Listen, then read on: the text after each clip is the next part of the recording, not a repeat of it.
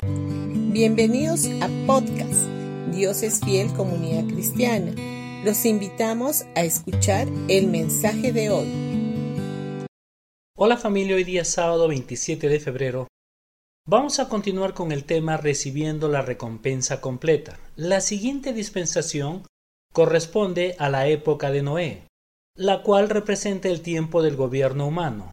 Ahora, ¿cuál es el simbolismo de Jesús en esta dispensación?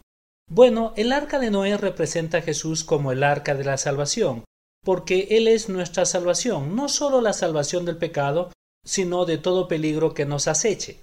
En Génesis capítulo 8 versículo 4 dice, y reposó el arca en el mes séptimo a los diecisiete días del mes, sobre los montes de Ararat.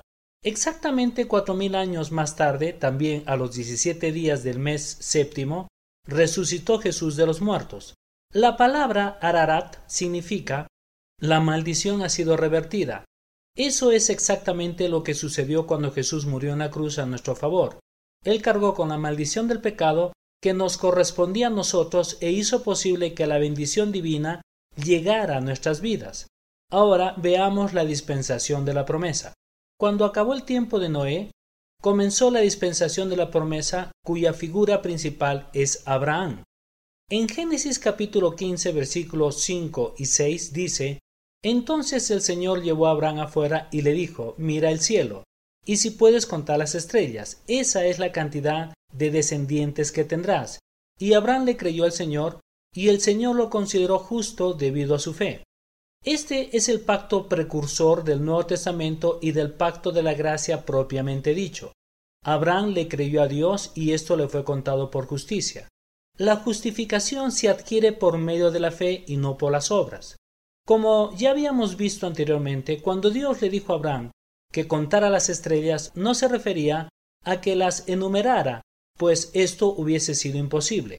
Hay que tener en cuenta que Abraham era caldeo y por lo tanto tenía conocimientos de la ciencia y de la astronomía, y podía entender perfectamente el mensaje del firmamento en las constelaciones celestiales. Cuando Dios le dijo que mirara hacia el firmamento, le estaba mostrando la simiente del Mesías que habría de venir para la salvación de la humanidad. Abraham le creyó a Dios y esto le fue contado por justicia. Esta es otra simbología del Antiguo Testamento que nos habla de Jesús.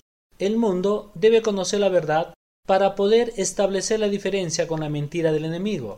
La astrología es la tergiversación que hizo Satanás del mensaje del Evangelio en el firmamento.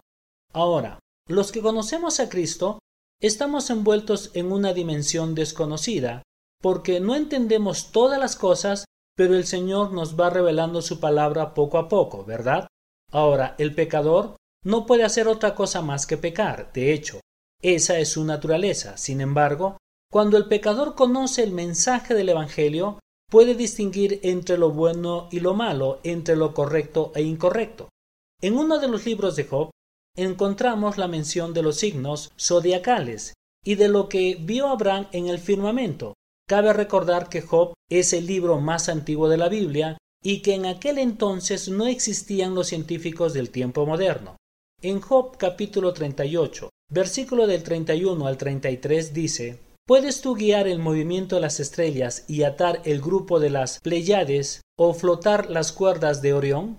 ¿Puedes dirigir las constelaciones a través de las estaciones del año? ¿O guiar a la osa con sus cachorros a través del cielo? ¿Conoces las leyes del universo? ¿Puedes usarlas para regular la tierra? Ahora, ¿de dónde podía saber Job que habían constelaciones celestiales con ese nombre? Solo Dios mismo pudo denominarlos de esa manera. Así que aquí podemos ver que Dios habló con Job. Dios es el creador de las constelaciones celestiales. Él ha hecho los planetas y las galaxias, y esto es verdaderamente maravilloso, ¿verdad? Bendiciones familia, de Dios es fiel y el día lunes continuaremos con este tema. No se olviden que mañana domingo 28 tendremos un invitado especial en nuestro servicio a las 8 y 30 de la mañana. Estará con nosotros el pastor Billy Rivera. Los esperamos.